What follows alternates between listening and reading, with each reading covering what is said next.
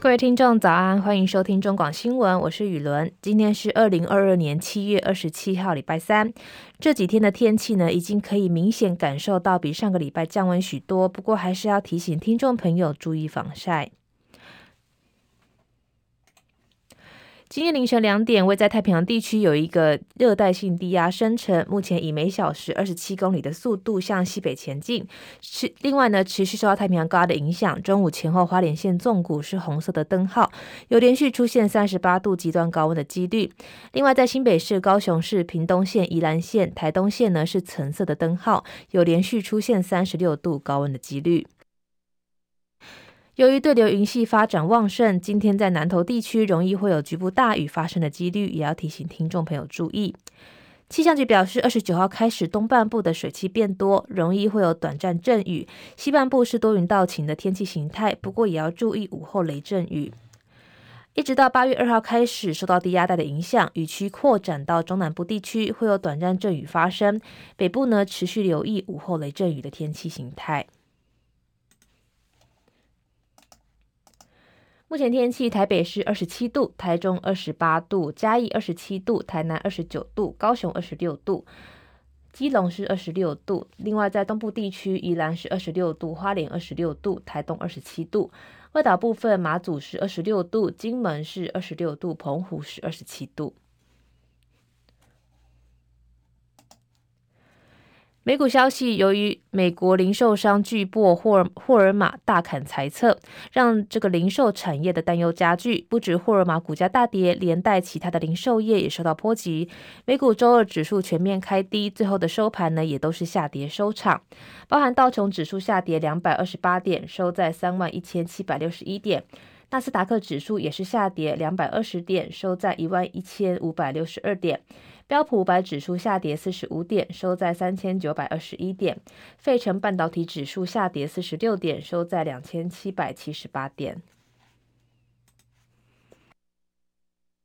国际消息：美国联邦参议院国土安全委员会共和党籍的委员今天发布报告来警告，美国联准备联邦理事会 Fed 缺乏适当的系统来应对中国为了收集美国经济跟货币政策的内幕消息做的恶意行动。根据美国的《华尔街日报》报道，这份报告显示，中国政府十多年来试图在联准会内部建立一个告密者的网络，还曾经要求一位前往上海的联准会经济学家提供非公开的金融资料，否则呢就会威胁把他关入大牢。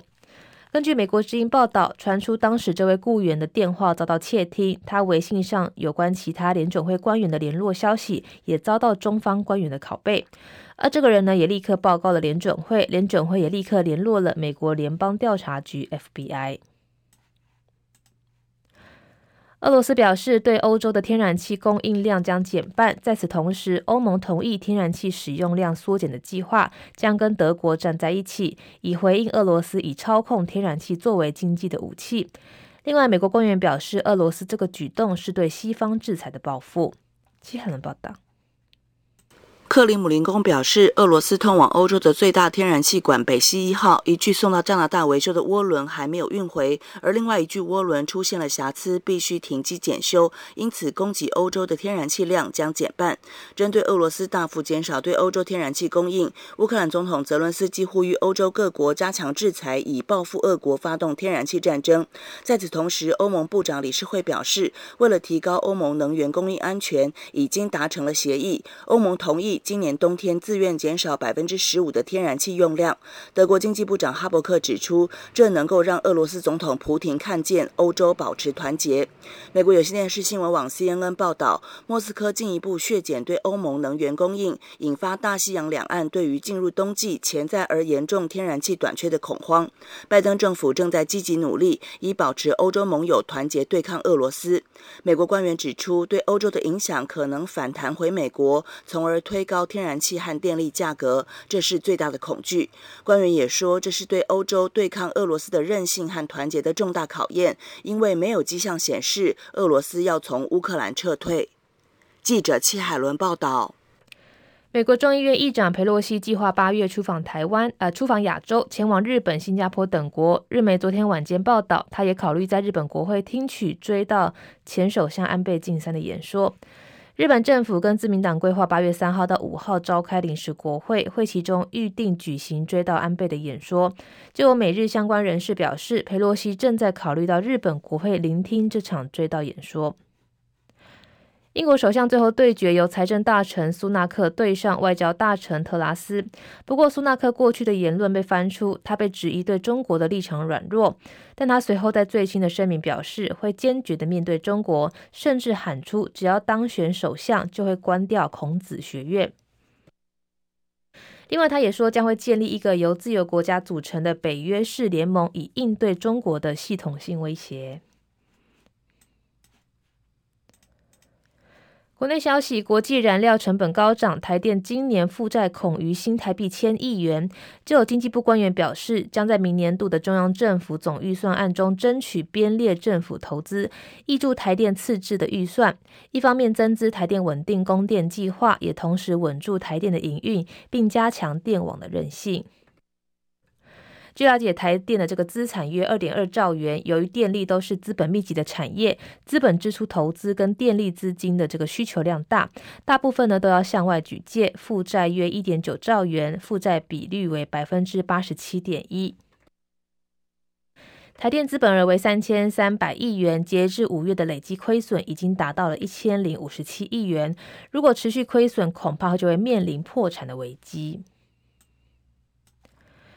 台中市三天内发生两起枪击案，酿成一死一伤，引发民众忧心治安。台中市警察局昨天晚间开始执行这个速枪专案，局长蔡昌博昨天晚间领军临检勤务时表示，会规划一周的速枪专案。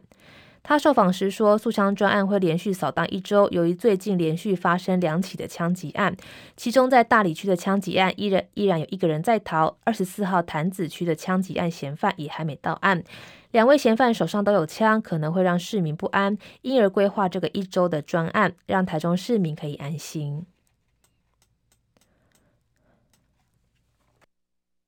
豪撒十二亿原地重建的新竹棒球场设施问题连连，比赛球员接连受伤退场，联盟二十四号也紧急宣布停赛。包含富邦悍将的外野手林哲轩，二十三号在新竹球场扑接导致受伤，MRI 的这个检查结果出炉为左肩的关节唇破裂，如果确定开刀，可能需要八到十个月的恢复期，加上训练，形同本季报销。对此前，新竹市长林志坚也表达慰问，并表示愿意负担手术跟这个复健等医疗费用。不过呢，资深媒体人赵少康就痛批说，掉漆的棒球场戳破林志坚治理的假象。赵少康的脸书表示，赶着让林志坚剪彩，新竹棒球场竟然没有验收就正式开幕，还违反大型的公共建设惯例，球场没有先经过压力测试、压力测试跟这个试营运，就让比赛正式开打，接连酿成四位选手受伤。接下来是十分钟的早报时间，首先是中国时报的头版头条，谈到了调查局长证实于振煌将向台大说明。国民党团借考察新竹市调站施压，柯建铭批荒腔走板，要求悬崖勒马。为厘清民进党桃园市长参选人林志坚台大硕论的争议，立法院司法法制的委员会召委陈以信原排定今天到新竹市调站考察，希望林志坚论文门的关键人物调查员于正煌可以书面出面说清楚。立法院民进党团总召柯建铭昨天严厉炮轰国民党，这个举动是施设这个刑堂，假考察真施压，要求国民党悬崖勒马。国民党反呛说：“柯建铭，你到底在怕什么？是心虚吗？”没想到调查局长王俊立立刻率十余人登门拜访，告知于正煌已经这个被妥律师，这两天就会向台大的审定会来说明。国民党也同意延期考察。国民党团的总召曾明宗强调，考察只是延期，将在两周后陈以信轮值司委会招委时重新排定，不会这样就算了。于正煌到现在这个都是神隐的，曾明中查出新竹市调站的分机，持续去电找人，不过不是没人接，就是不在座位上。党团因此决定在前天由陈以信临时排定司委会，今天到新竹市调站来考察。消息传出之后，柯建铭昨天上午十点举行党团记者会，强烈谴责国民党他认为呢，这个行径非常的荒谬，毫无法治的概念，假借考察之名行公然施压之实，这个已经不是司马昭之心，路人皆知，而是宛如土匪流寇要抢劫，还敲锣打鼓公告周知。荒唐的这个左板极致呢，也警告国民党悬崖勒马。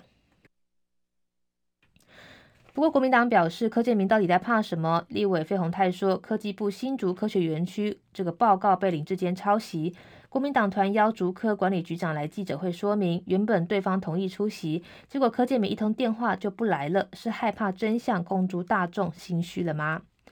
蓝绿透过记者会消风之后，王俊立昨天上午十一点多率了十多位的调查局官员到例会拜会这个曾明宗、陈以信。会谈约半小时，王俊立说，一个多月前呢，有外国宾客排定今天要来调查局，而且今天也有全国各站反局开会，希望可以延后几天来考察。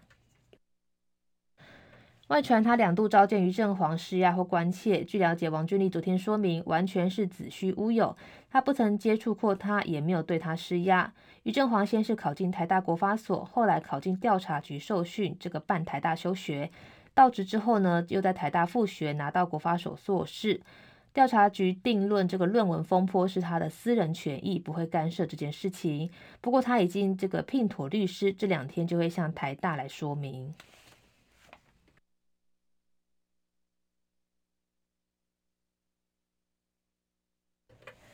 联合报的头版头条谈到了新竹球场扑球受伤，林哲轩恐怕需要开刀，还没验收就开打，主检调查。林志坚道歉说愿意付医疗费。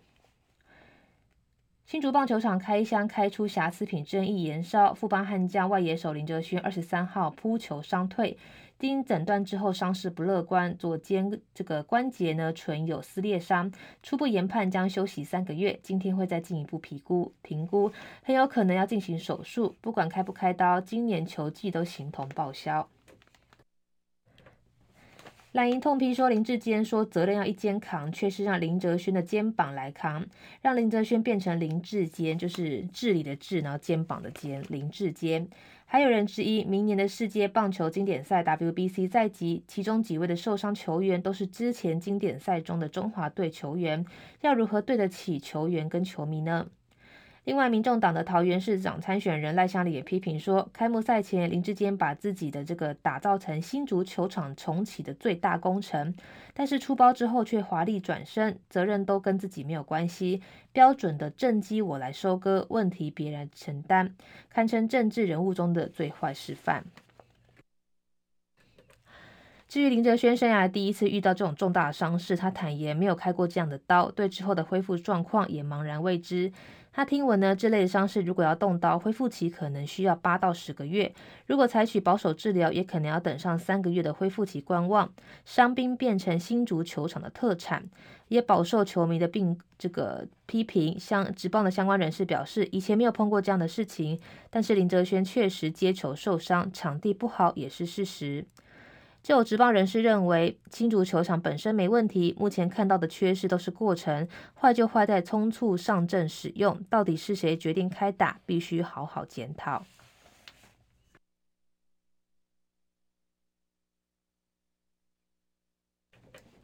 自由时报头版头条谈到了英国研究常午睡，中风、高血压风险增，专家表示问题应该出现在晚上睡不好才午睡。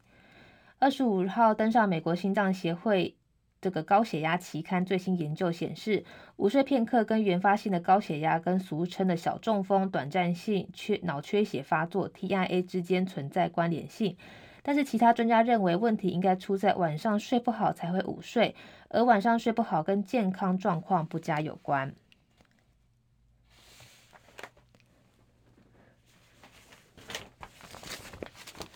另外是《工商时报》头版头条谈到了明年总预算税出激增百分之二十，采次次预算，税出二点七兆，税入二点五四兆，双创新高，税出增逾四千五百亿，史上最大增幅。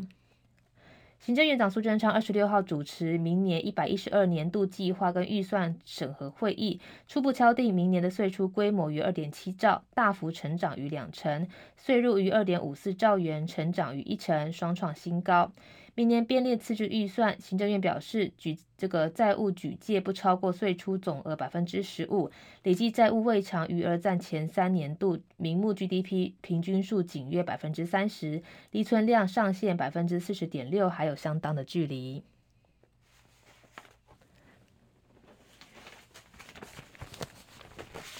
接下来是经济日报头版头条，谈到了寿险业报净值危机，Q2 蒸发九千三百七十五亿元，上半年腰斩，净值比下探百分之三点八，三家业者有增资的压力。寿险业史上最惨，半年净值揭晓，据金管会昨天公布最新统计，寿险业的这个六月净。六月底的净值一一兆两千五百五十五亿元，第二季单季净值蒸发了九千三百七十五亿元，较上季暴增百分之七十七，累计上半年净值大减一兆四千六百六十七亿元，净值比下探百分之三点八。据了解，至少三家的寿险业净值比低于百分之三，如果年底没能拉升，将会有增资的压力。新闻最后呢，也要提醒听众朋友，在暑假期间容易会有这个午后雷阵雨，所以外出上班上课的民众一定要记得携带雨具。那也要记得防疫期间要好好的勤洗手、戴口罩。我是雨伦，明天见了，拜拜。